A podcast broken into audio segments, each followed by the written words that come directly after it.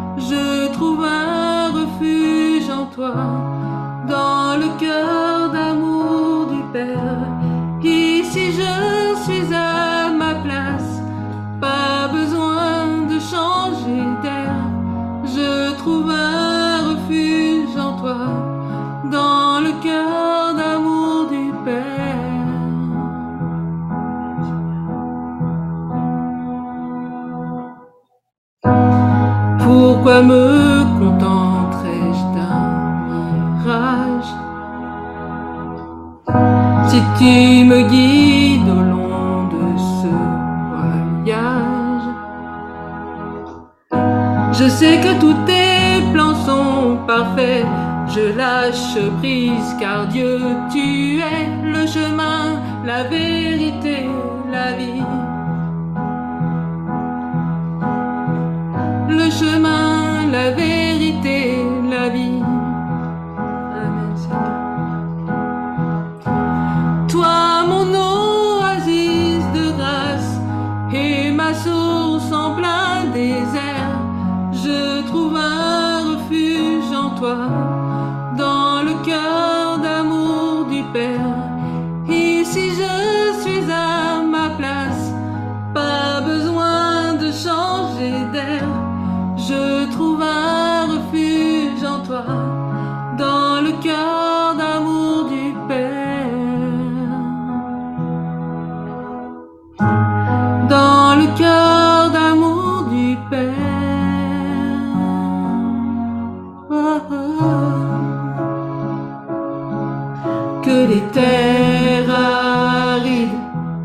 change en océan de vie, dans le nom de Jésus, dans le nom de Jésus,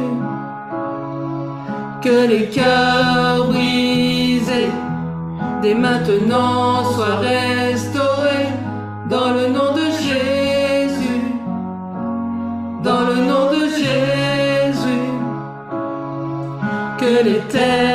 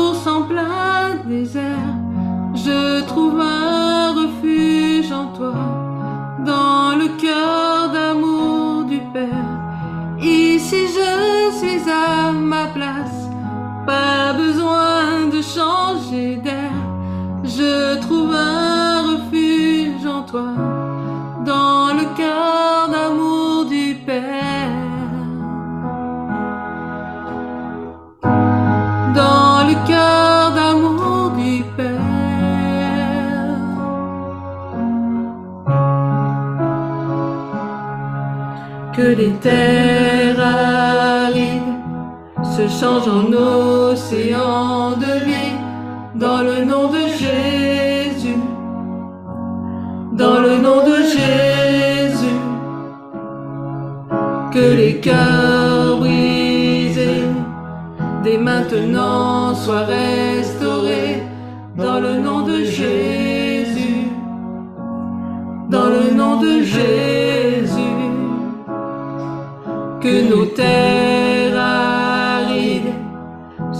en océan de vie, dans le nom de Jésus, chantez avec nous, dans le nom de Jésus, que nos cœurs brisés dès maintenant soient restaurés. Dans le nom de Jésus, dans le nom de Jésus.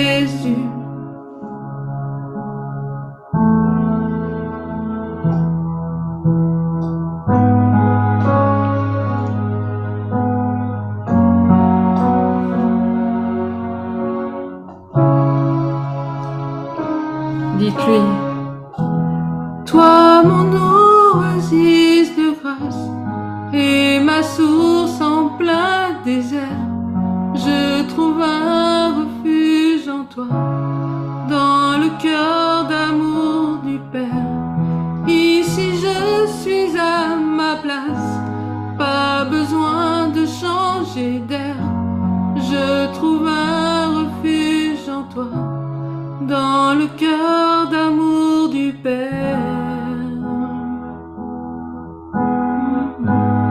dans le cœur d'amour du Père.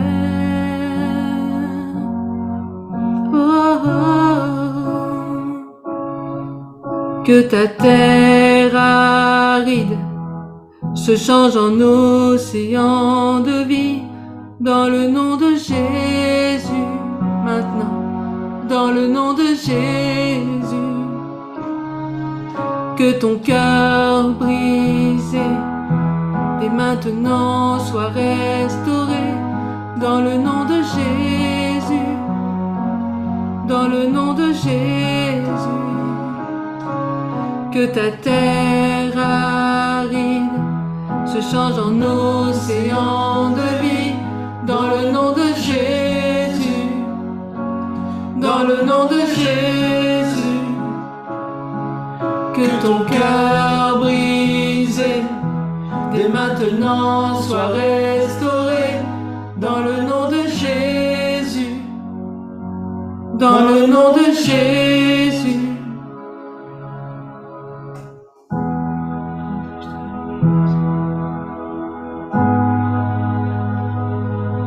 Dans le nom de Jésus, dans le nom de Jésus.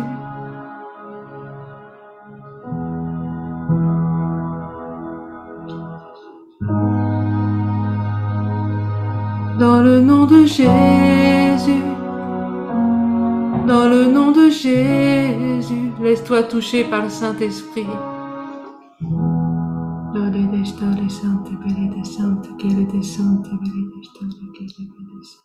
Donc aujourd'hui, je vous propose qu'on voit ensemble une parabole qui est très très connue.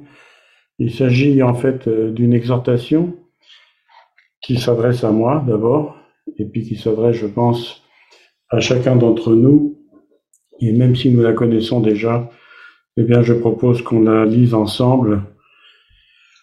Euh, ce qu'il faut savoir, c'est que euh, les paraboles de, de Jésus, il les a utilisées pour enseigner ses disciples, et le plus souvent, donc, euh, les paraboles sont en relation avec la fin des temps. Je pense que vous le savez déjà, mais je pense que c'est bon de se le rappeler. Et donc aujourd'hui, je propose qu'on lise ensemble cette parabole très connue qui est la parabole des talents et qu'on retrouve donc dans Matthieu 25 à partir donc euh, du verset 14. Je vais la lire tout de suite. Je vous propose évidemment de suivre la lecture dans vos Bibles parce que c'est toujours mieux de lire ensemble plutôt que d'écouter euh, la parole de façon passive. Donc Matthieu 25 à partir du verset 14.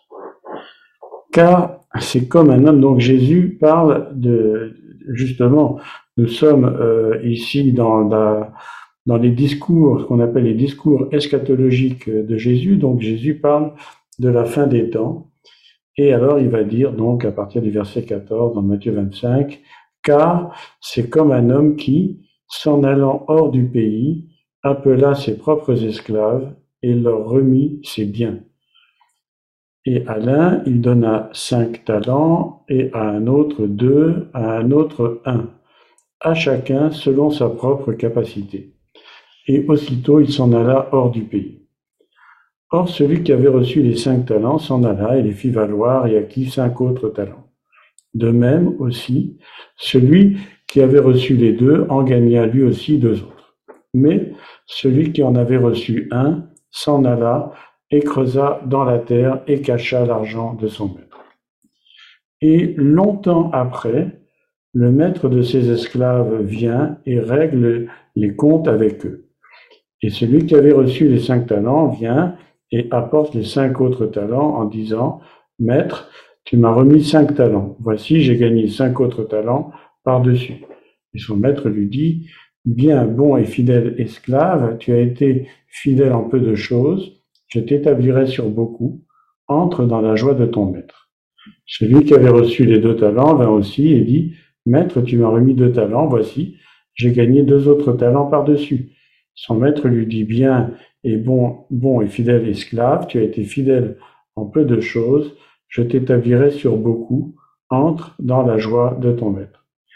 Et celui qui avait reçu un talent vint aussi et dit, Maître, je te connaissais, que tu es un homme dur, moissonnant tu n'as pas semé, recueillant tu n'as pas répandu. Et craignant, je m'en suis allé et j'ai caché ton talent dans la terre. Voici, tu as ce qui est à toi.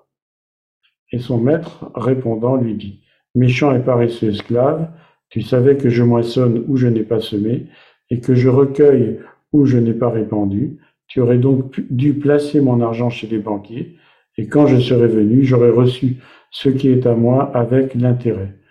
ôtez-lui donc le talent et donnez-le à celui qui a les dix talents, car à chacun qui a, il sera donné, et il sera dans l'abondance. Mais à celui qui n'a pas, cela même qui lui sera, cela même qui lui sera ôté. Et jetez l'esclave inutile dans les ténèbres du dehors, là seront les pleurs et les grincements dedans. Alors évidemment, cette parabole, elle est un petit peu gênante quand même. Quand on, quand on la lit, euh, d'abord, ce qu'il faut savoir, c'est que un talent, donc ça correspond à un sac d'argent, donc euh, d'après les études qui ont été faites, ça correspond quand même à 6000 jours de salaire. Donc il y avait vraiment euh, beaucoup, beaucoup d'argent dans ces sacs. Et ça voulait dire aussi certainement justement que le Seigneur revient longtemps après. C'est ce qui est marqué. Et moi, je dois vous avouer que quand j'ai lu cette parabole pour la première fois, et vous, connaissez pour la plupart mon témoignage, hein, quand j'ai lu les, évangiles pour la première fois, je n'avais aucune euh, culture, aucune éducation religieuse.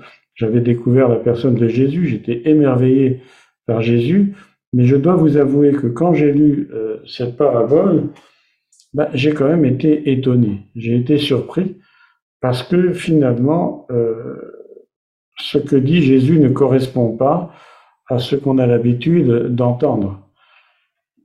On a l'habitude d'entendre qu'on doit se répartir les richesses dans notre culture euh, moderne, et là, en fait, on voit à celui qui a, on donnera, et à celui qui n'a pas, on enlève.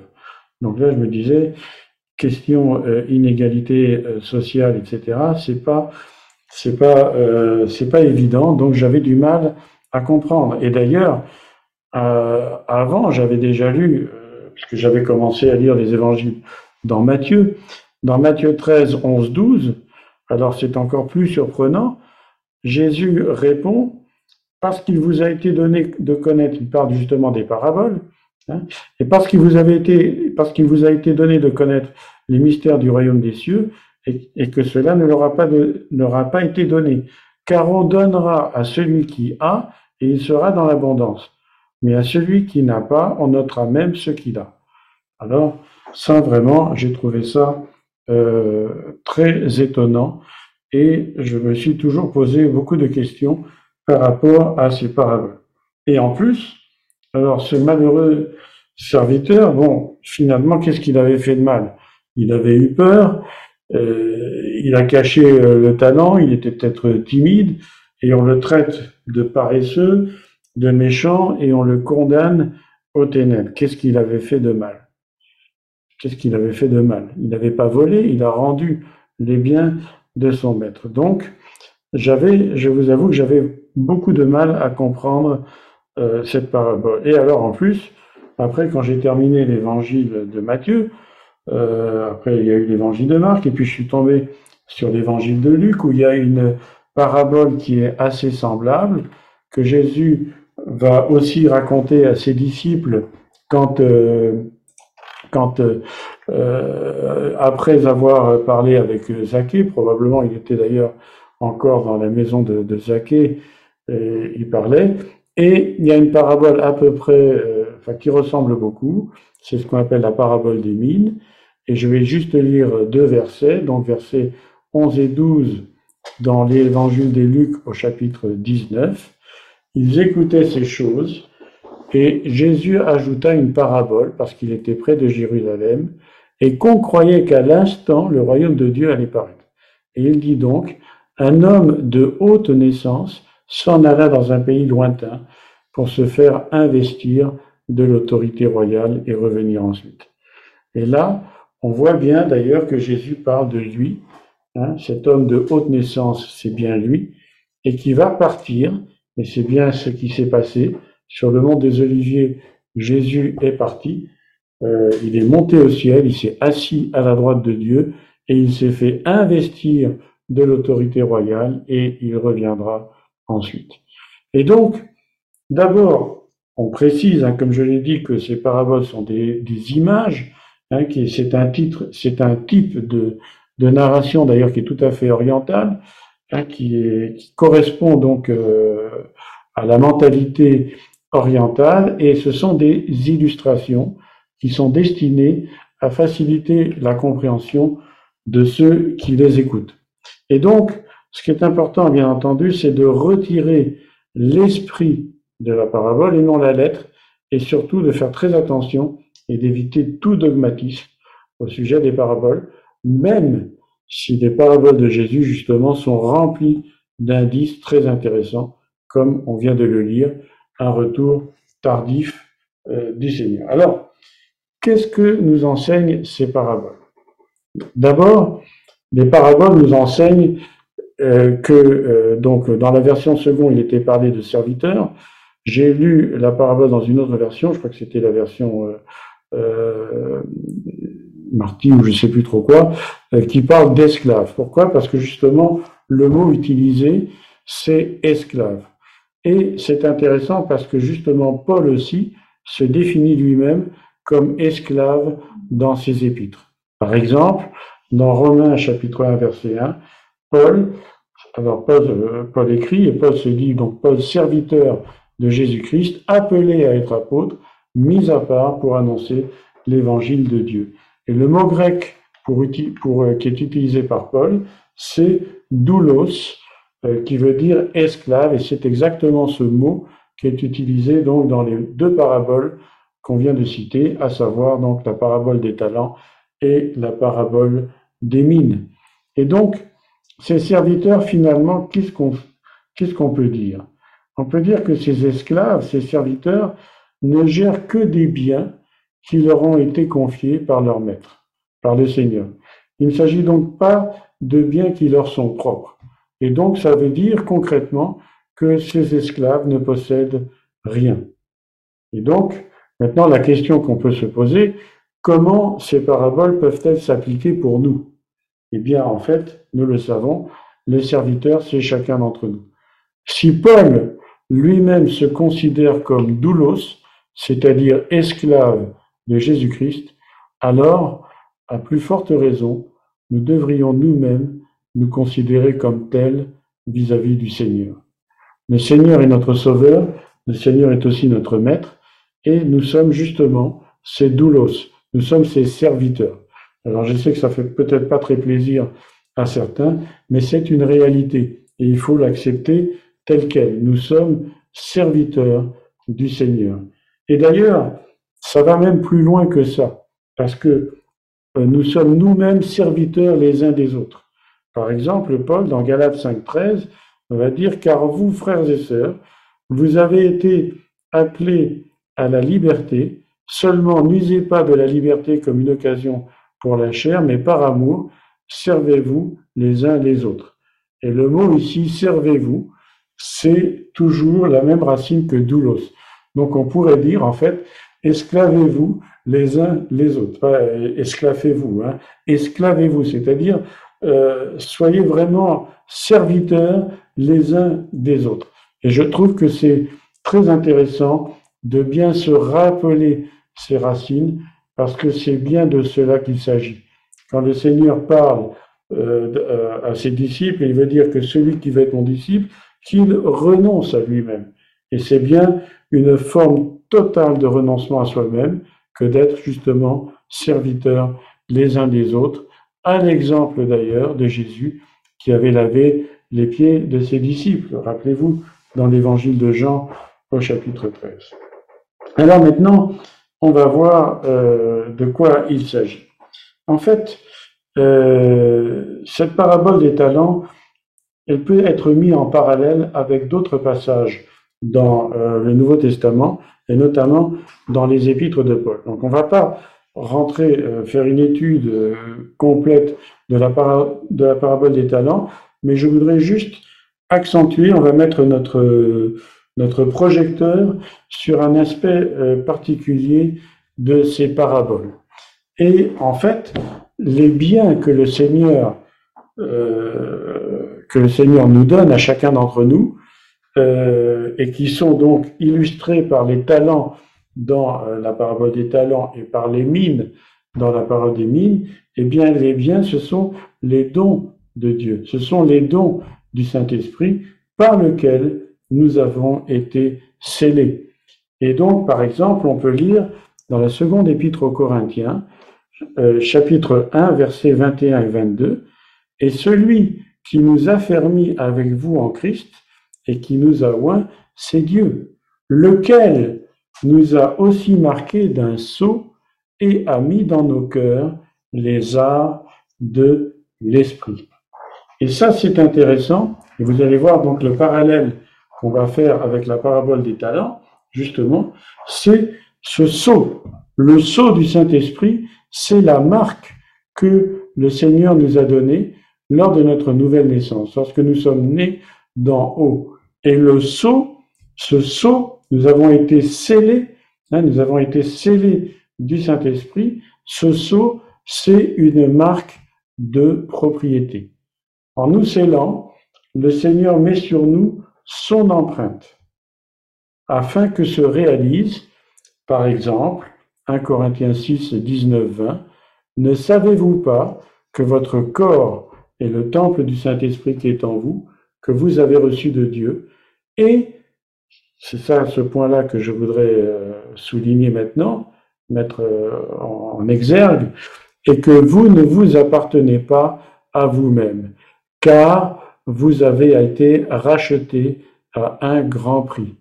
Glorifiez donc Dieu dans votre corps et dans votre esprit qui appartiennent à Dieu. Alors, ici aussi, on pourrait réfléchir ensemble là-dessus. On va juste euh, voir quelques détails. En fait, Dieu est tout-puissant. Tout l'univers lui appartient. Tout a été créé par lui et pour lui, que nous soyons croyants ou non croyants, que nous soyons chrétiens ou non. mais par contre, comme nous le savons, et nous avons étudié ça d'ailleurs euh, de façon assez approfondie dans les études bibliques, Dieu respecte notre libre arbitre.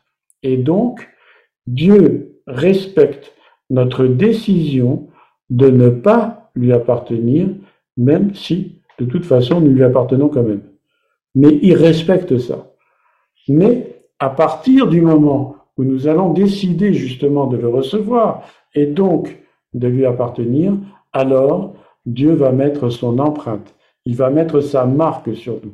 et il va sceller notre décision en nous marquant de son sceau, comme un berger qui va marquer ses brebis. Nous avons été scellés, nous sommes la propriété du Seigneur, nous avons sur nous cette marque et nous ne nous appartenons pas à nous-mêmes et nous avons pris conscience du prix par lequel le Seigneur nous a rachetés. Et ce prix, il est très important, comme on le sait, par exemple dans 1 Pierre 1, 18, 19, sachant que ce n'est pas par des choses périssables, mais par de l'argent ou de l'or que vous avez été rachetés, de la vaine manière de vivre que vous aviez hérité de vos pères, mais par le sang précieux de Christ, comme d'un agneau sans défaut et sans tache. Et cette marque, elle existe. Elle existe en chacun des enfants de Dieu et elle fait en sorte d'ailleurs que très souvent, nous pouvons nous reconnaître en tant qu'enfants de Dieu. Cette marque, elle est même évoquée, par exemple, dans l'Ancien Testament.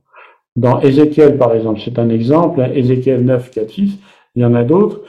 L'Éternel lui dit, passe au milieu de la ville, au milieu de Jérusalem, et fais une marque sur le front des hommes qui soupirent et qui gémissent à cause de toutes les abominations qui s'y commettent. Et à mes oreilles, il dit aux autres, passez après lui dans la ville et frappez, que votre œil soit sans pitié et n'ayez pas de miséricorde. Tuez, détruisez les vieillards, les jeunes hommes, les vierges, les enfants et les femmes, mais n'approchez pas de quiconque aura sur lui la marque, et commencez par mon sanctuaire. Et ils commencèrent par les anciens qui étaient devant la maison. Et ça nous rappelle aussi un autre passage dans Apocalypse 7, versets 2 et 3. Et je vis un ange qui montait du côté du soleil levant et qui tenait le sceau du Dieu vivant. Il cria d'une voix forte aux quatre anges à qui il avait été donné de faire le mal euh, du mal à la terre et à la mer. Et il dit, ne faites pas de mal à la terre, ni à la mer, ni aux arbres, jusqu'à ce que nous ayons marqué le sceau, jusqu'à ce que nous ayons marqué du sceau le front des serviteurs de notre Dieu. Et nous sommes les serviteurs de Dieu. C'est un exemple, hein. on ne va pas approfondir, mais c'était simplement pour expliquer. Et d'ailleurs, ici, moi j'ai une petite anecdote euh, qui m'était arrivée il y a, je pense, il y a deux ans.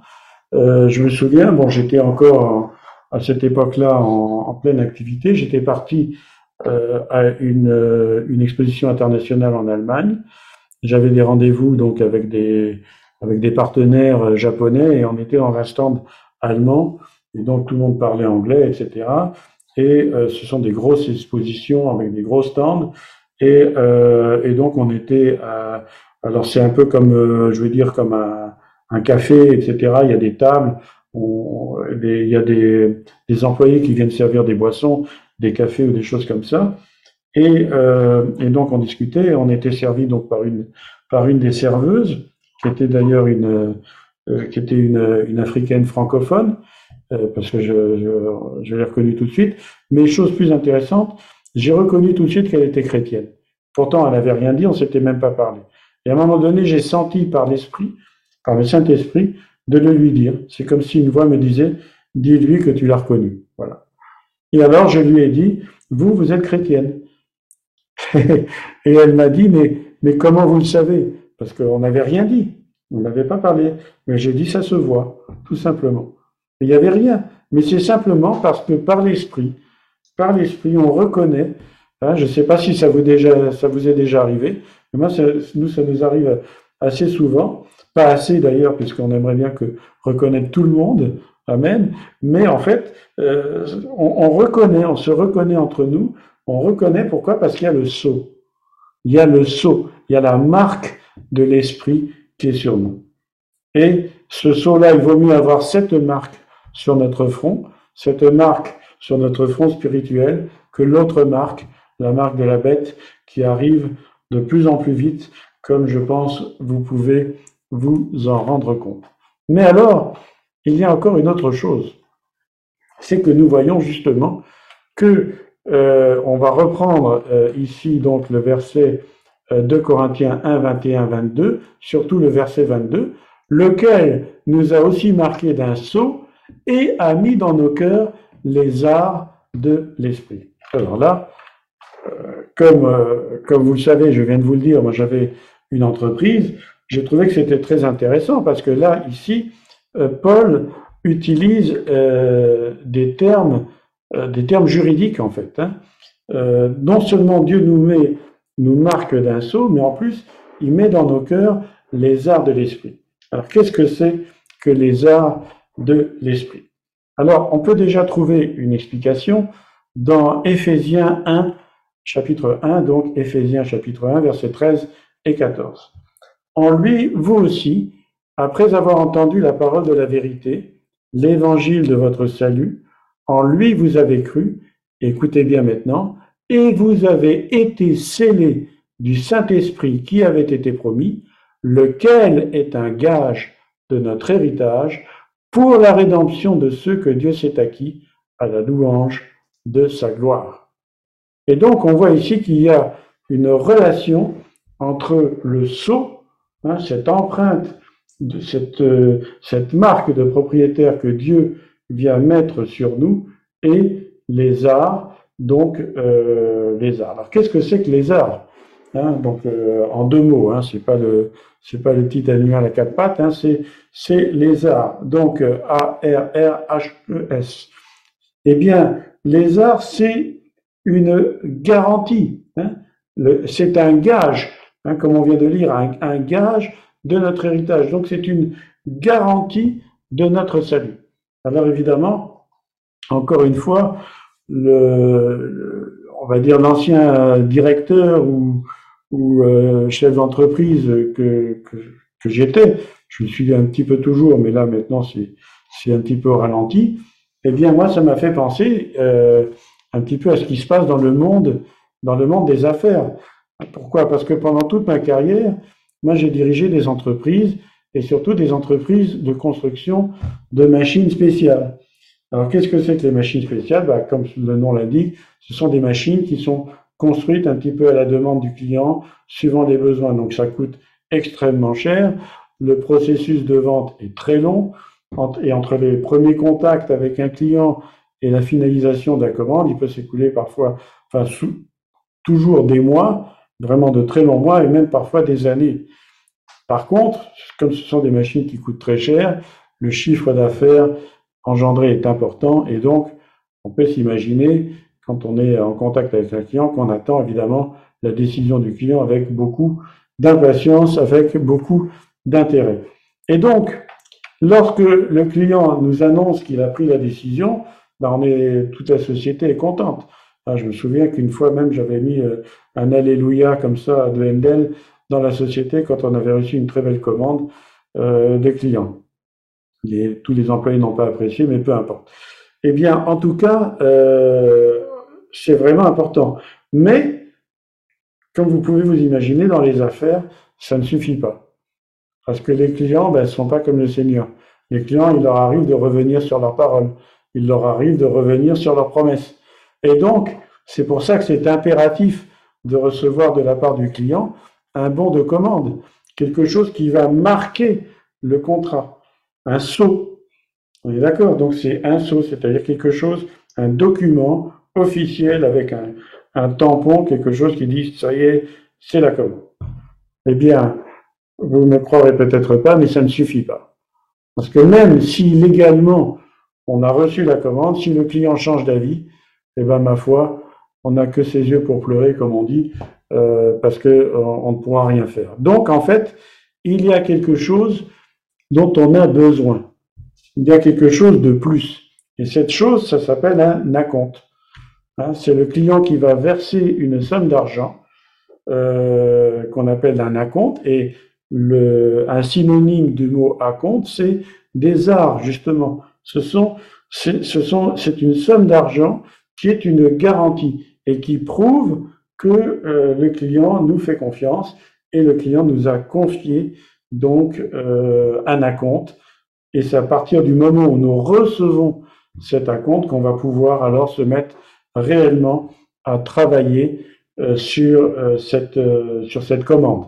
Donc, la véritable garantie, donc je parle évidemment ici dans le monde des affaires, mais on peut dire que l'acompte, c'est la véritable garantie que la commande a bien été passée. Et c'est d'ailleurs souvent ce qui, euh, le plus souvent d'ailleurs, ce qui fait date au niveau du délai de livraison euh, de, de, la commande, du contrat. Et d'ailleurs, et, et, on voit d'ailleurs que Paul utilise ces termes juridiques. Donc les arts, le, le gage, c'est l'équivalent d'un acompte. Et c'est finalement comme si le Seigneur voulait nous rassurer en nous disant, voilà, je, te, je mets mon esprit en toi, je mets mon sceau et je mets mon esprit en toi, et c'est la preuve, c'est la garantie absolue que tu es sauvé. Amen. Que tu es sauvé, que tu as reçu le salut. Mais alors, là, justement, il y a un petit, euh, il y a un petit souci. C'est que, en fait, on va revenir à notre entreprise et on va faire un petit peu de comptabilité. Qu'est-ce qui se passe? Quand une entreprise reçoit un acompte, qu'est-ce qui se passe en comptabilité? L'acompte va venir débiter la banque, c'est-à-dire on va, euh, on va gonfler le compte en banque. le compte en banque va monter euh, de la somme qu'on a reçue, mais en contrepartie, eh bien, qu'est-ce qui se passe? Eh bien, l'entreprise, elle vient de contracter une dette vis-à-vis du client. C'est une dette que l'entreprise a contractée par rapport au client. Et alors, nous-mêmes, maintenant, si nous revenons avec ce parallèle sur euh, notre situation par rapport à Dieu, eh bien, euh, le parallèle, il est relativement facile à comprendre. Quand nous recevons quelque chose de la part de Dieu, eh bien, c'est comme si aussi nous avons une dette, c'est-à-dire que cet argent ne nous appartient pas. Et donc, on bénéficie bien entendu du don gratuit de Dieu, on a reçu ce sceau, on a cette garantie de la part de Dieu, on a cette garantie de notre salut, et on va y arriver, justement. Vous allez voir qu'il y a deux notions de salut dans, dans la Bible. Et, et, donc, on a reçu des arts, on a reçu la compte. Mais en fait, ces arts, cet argent spirituel que le Seigneur nous a donné, eh bien, on doit l'utiliser uniquement pour travailler à notre salut et pas pour faire autre chose. Imaginons par exemple, on revient à, notre entreprise, hein, donc on, on, a une très belle commande, donc du coup on a un très gros acompte, hein, et alors au lieu d'utiliser cet acompte euh, pour euh, travailler à la construction de la machine, on va euh, partir en croisière euh, aux Bahamas, hein, dans un, un super euh, all-inclusive, etc. Et puis au bout de six mois, le client va téléphoner, il dit bon, où elle en est la machine? Et puis nous, on est sur le pont du bateau, en train de siroter un cocktail aux fruits exotiques, en disant bah on sait pas trop, etc. Bon, on va finir en prison. Hein, ça c'est clair, il va y avoir un très, un très très sérieux problème. Voilà. Donc en fait, ce qu'il faut bien comprendre, c'est que la garantie que nous recevons de la part de Dieu euh, de notre salut, c'est en même temps d'une façon juridique. Je ne parle pas ici d'une comptabilité avec Dieu, mais c'est un engagement que nous prenons vis-à-vis -vis de Dieu euh, pour faire fructifier justement, pour travailler avec ce don que nous avons reçu de Dieu, avec cette garantie, avec cet acompte. Et donc, c'est comme si Dieu avait fait un dépôt. Il a déposé une somme en nous, un dépôt spirituel en nous, et c'est à nous de veiller sur ce dépôt. Et c'est d'ailleurs ce que dit l'apôtre Paul dans une de ses dernières épîtres. Hein, il va parler à Timothée, donc dans la deuxième épître à Timothée, chapitre 1, versets 13 et 14, et il dit, c'est à cause de cela que je souffre ces choses, mais je n'en ai pas honte, car je sais en qui j'ai cru, et je suis persuadé qu'il a la puissance de garder mon dépôt jusqu'à ce jour-là. Il parle évidemment du jour de sa rédemption. Il a la puissance. Donc finalement, notre, nous, notre responsabilité, c'est simplement de veiller parce que c'est lui qui a la puissance de garder notre dépôt. Et il ajoute, retiens dans la foi et dans la charité qu'en Jésus-Christ, le modèle des saintes paroles que tu as reçues de moi. Et il dit à Timothée, verset 14, garde le bon dépôt par le Saint-Esprit qui habite en nous. Donc ce dépôt, ce sont nos dons spirituels, ce sont les capacités que le Seigneur nous a données. Et c'est d'ailleurs en réponse à notre foi que le Seigneur nous aide dans cette affaire. Et donc, à la lumière de ce qui vient d'être dit, donc on comprend mieux notre responsabilité, non seulement de garder ce que le Seigneur nous a donné, et je rappelle les termes de cette parabole des talents, ce sont les biens du Seigneur que le Seigneur a confiés à ses serviteurs. Ces, biens ne leur appartiennent pas. Hein. Mais il leur a dit, faites-les fructifier. Et c'est bien ce que dit Jésus, par exemple, dans Jean 15. On connaît tous ce passage, versets 5 et 6. Je suis le cep et vous êtes les sarments. Celui qui demeure en moi et moi en lui porte beaucoup de fruits, car hors de moi, vous ne pouvez rien faire, pouvez rien produire. Si quelqu'un ne demeure point en moi, il est jeté dehors comme le sarment et il se sèche, et puis on l'amasse et on le met au feu et il brûle. Alors, tout ça, évidemment, euh, ça nous éloigne un petit peu de, de ce côté euh, très doux qu'on aime tous de l'Évangile, euh, où le Seigneur est, est, bon. Et le Seigneur est bon, le Seigneur est toujours bon. Mais il faut quand même se rappeler cela.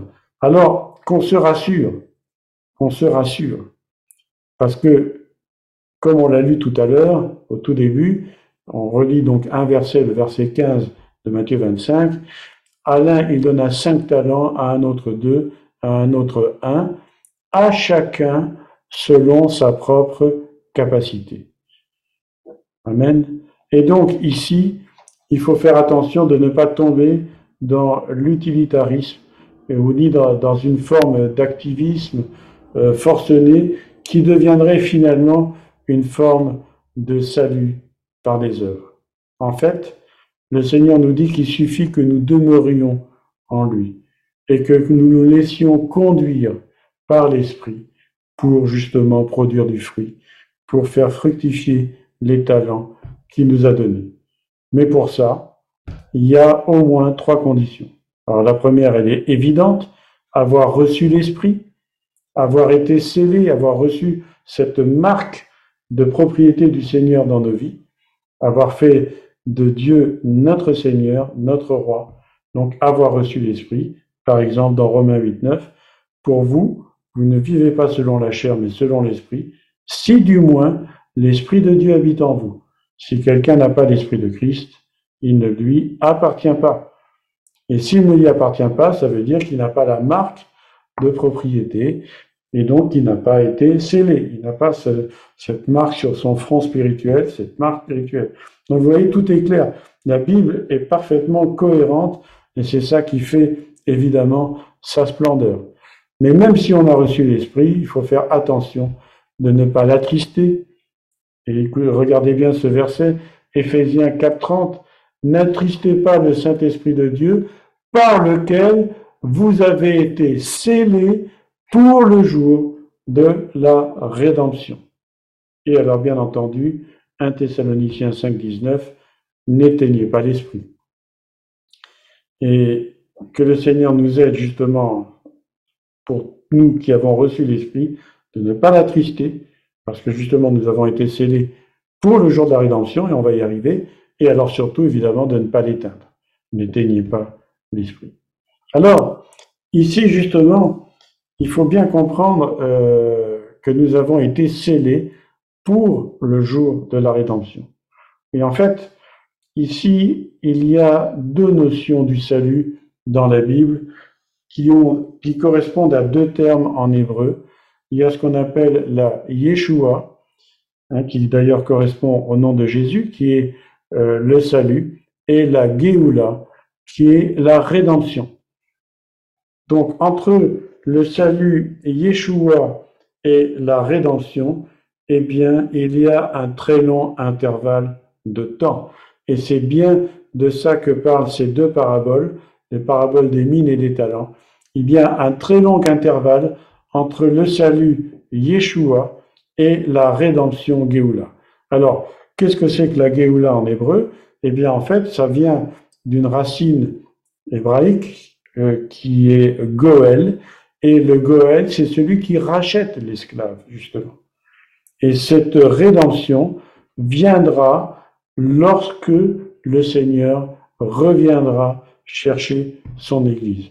Donc soit pour nous, si nous sommes encore vivants, nous serons enlevés dans les airs et mis en présence du Seigneur et nous irons aux noces de l'agneau, soit si euh, nous dormons, pour utiliser le terme euh, élégant que Paul utilise, eh bien, eh bien, ça veut dire qu'à ce moment-là, nous ressusciterons. Et d'ailleurs, nous ressusciterons avant les vivants. Et nous serons emportés, nous serons également enlevés à la rencontre du Seigneur. Et donc, c'est pour ça que euh, ici, quand Paul parle, il parle, il parle bien qu'on a été scellé par le Saint-Esprit pour le jour de la rédemption. Et alors, entre la Yeshua et la Géoula, eh bien, qu'est-ce qui se passe? Eh bien, Paul va nous répondre dans Romains 8, versets 22, 24, par exemple. Ce n'est pas le seul passage. Et qu'est-ce qu'il dit, Paul? Il dit, nous savons que jusqu'à ce jour, la création tout entière soupire et souffre des douleurs de l'enfantement. Et ce n'est pas elle seulement, mais nous aussi qui avons les prémices de l'Esprit. Et nous aussi, nous soupirons en nous-mêmes en attendant l'adoption, la rédemption de notre corps. Et écoutez bien maintenant le verset 24, car c'est en espérance que nous sommes sauvés.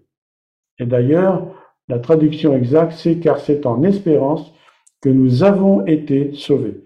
Et ça, c'est tout à fait encore intéressant, puisque ici, Paul va mélanger le futur et le passé. Qu'est-ce qu'il dit? Il dit qu'on a été sauvé, mais en espérance, c'est-à-dire on a été sauvé dans le passé, mais ce véritable salut euh, se produira plus tard.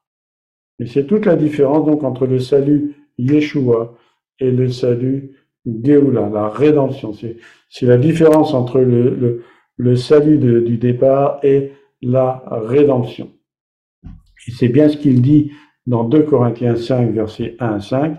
Nous savons en effet que si cette tente où nous habitons sur la terre est détruite, nous avons dans le ciel un édifice qui est l'ouvrage de Dieu, une demeure éternelle qui n'a pas été faite de main d'homme.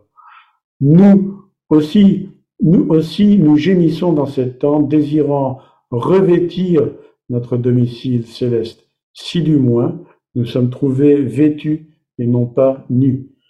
Car tandis que nous sommes dans cette tente, nous gémissons accablés, parce que nous voulons non pas nous dépouiller, mais nous revêtir, afin que ce qui est mortel soit englouti par la vie. Et celui qui nous a formés pour cela, c'est Dieu qui nous a donné les arts de l'esprit.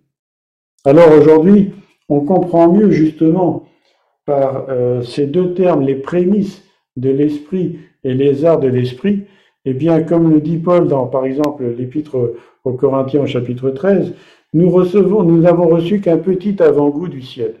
Le Seigneur nous a donné un petit acompte, une petite, une petite chose pour nous permettre d'avancer. Et alors, c'est évidemment le sens de, euh, de ces paraboles, et notamment de la parabole des talents.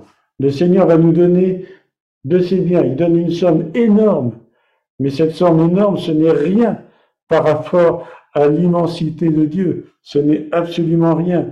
Et, ce n'est rien par rapport à ce qui nous attend. Et il nous les donne suivant nos capacités. À celui qui a, justement, il va donner beaucoup. Et à celui qui a moins, ben, il va donner moins. Mais pas parce qu'il nous aime pas, pas parce qu'il est injuste, mais parce qu'il va donner selon nos capacités. Amen. Il va donner euh, parce qu'il sait exactement ce que nous pouvons supporter et ce que nous ne pouvons pas supporter, ce que nous pouvons faire et ce que nous ne pouvons pas faire. Et nous, tout ce qui nous importe, c'est simplement, eh bien, de lui faire confiance. Parce que justement, l'Esprit de Dieu est quelque chose d'absolument extraordinaire. Alors, cette parabole, eh bien, notre prière, ce serait de dire, Seigneur, augmente mes capacités parce que je veux recevoir encore davantage, davantage de prémices de l'esprit pour pouvoir mieux te servir. Mais évidemment, si c'est pour faire la, si c'est pour ma propre gloriole ou je ne sais trop quelle, euh, par désir de cupidité, etc., alors évidemment, alors on va enlever. Alors, une dernière question, pourquoi le maître qualifie son serviteur, celui qui, qui avait qu'un talent et qui a été l'enterrer euh, dans la terre, pourquoi il le qualifie de méchant et de paresseux? Bah, Paresseux, on peut comprendre.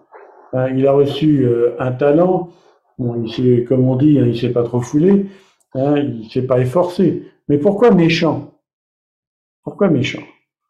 Alors, ici, c'est assez intéressant. Euh, il faut savoir que euh, la Bible, l'apôtre Jacques d'ailleurs le dit, euh, la parole de Dieu, la Torah, la loi parfaite, c'est comme un miroir.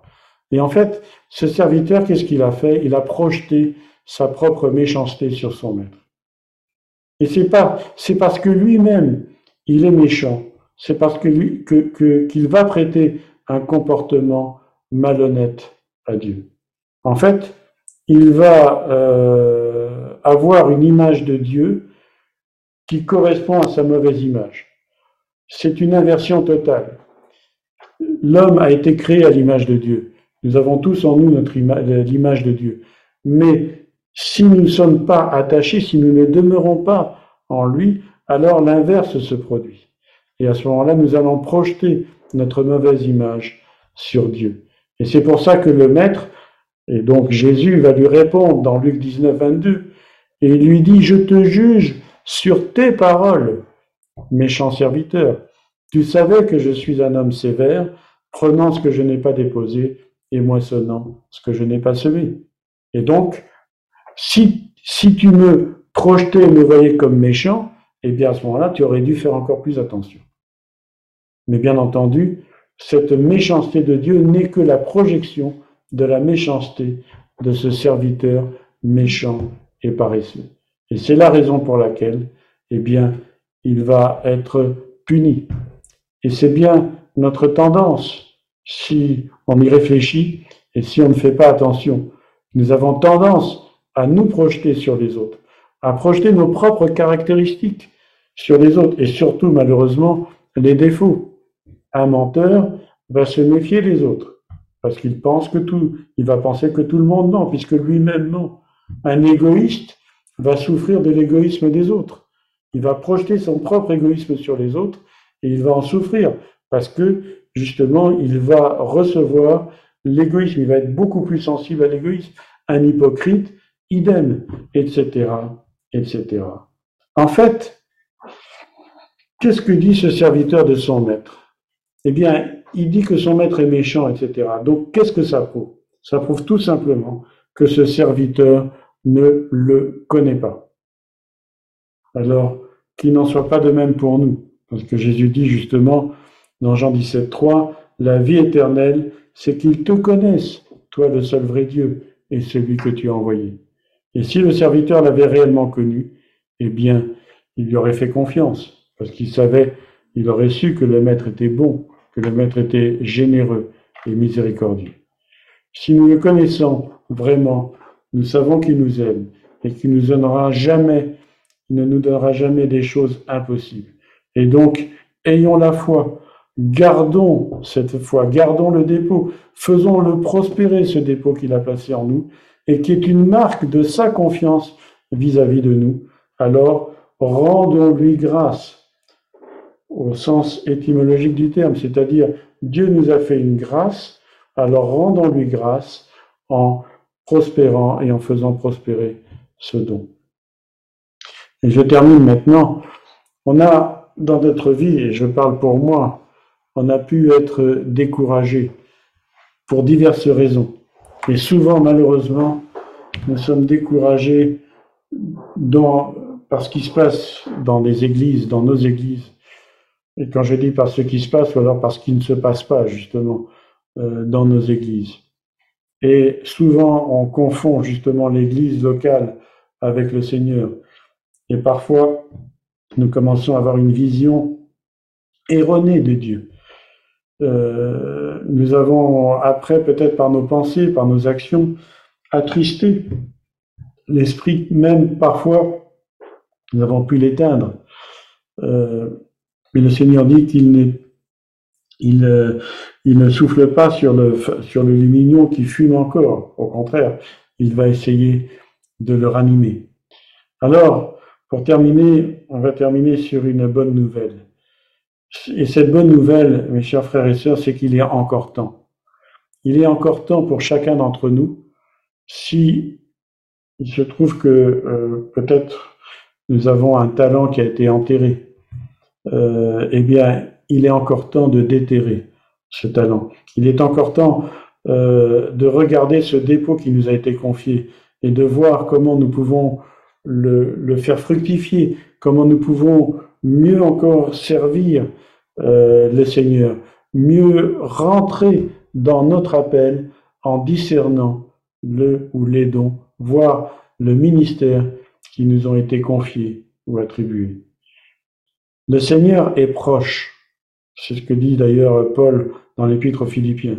Le Seigneur, il est vraiment tout proche. Et l'actualité nous montre chaque jour que vraiment nous sommes à la limite. C'est comme une corde qui est hyper tendue. On sent que ça va péter, c'est clair, ça. On sent, on sent que le Seigneur est vraiment très très proche. Mais, et c'est à la fois la bonne et la mauvaise nouvelle, mais c'est peut-être la bonne nouvelle justement. Il n'est pas encore venu. Il n'est pas encore là, le Seigneur. Et on peut encore faire des choses. Et celui, celui qui n'a pas encore euh, euh, travaillé pour le Seigneur, peut-être le talent est enfoui, eh bien peut-être aujourd'hui, en écoutant ce message, eh bien tu vas te rappeler où tu as enterré ce talent. Tu vas te rappeler où est-ce qu'il est. Et tu vas retourner. Tu vas retourner à la terre, tu vas le déterrer, tu vas dire Seigneur, voilà, j'ai pas envie de te rapporter ce talent tel que je veux vraiment le, faire fructifier. Et le Seigneur va nous aider. Le Seigneur va vraiment nous aider.